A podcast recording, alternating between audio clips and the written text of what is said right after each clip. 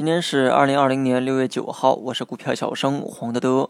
每天呢都有一个疑问哈，美股它到底是靠啥一直涨到现在的？说靠基本面啊，打死我也不信。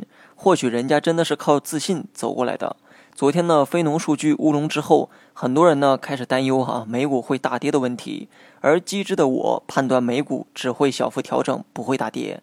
结果呢这一切都成了笑话。人家非但没跌没调，甚至继续大涨超百分之一。世界印钞机啊，果然强大。市场缺钱呢，直接印钱；人民缺钱，直接发钱。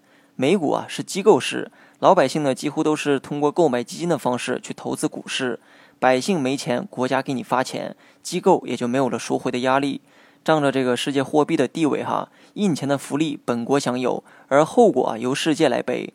整个欧美股市呢，基本啊都在参考这个美股的节奏，几乎呢没啥独立性。或许啊这也是美股不能败的原因之一。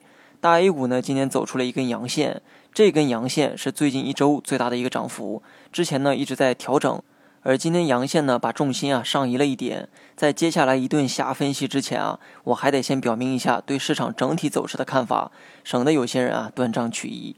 大盘日线呢，我始终持乐观的态度哈。这句话呢，我从一周前啊一直在强调。三大指数留下的周 K 线形态呢都比较健康。从趋势的角度来讲，今后呢仍有震荡向上的可能。至于日 K 线，短期呢一直处在调整的阶段。这种走势最好的操作就是什么都不做，趋势发生变化的时候再去决定买卖的问题。如果趋势本就没有发生变化，那你只需要持股即可。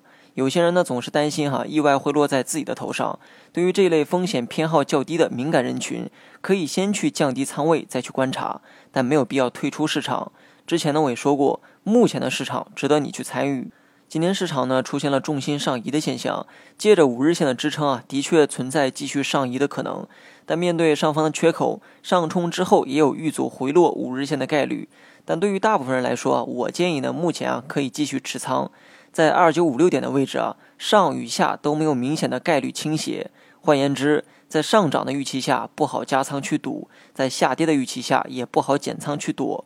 因为无论是上下动作，还是说上下的空间，都没有足够倾斜的概率让你去搏。但有一点哈，目前大盘的周线走势呢比较健康。有了这一点，我想即便说短期有错误的操作，市场呢最终还是会包容你。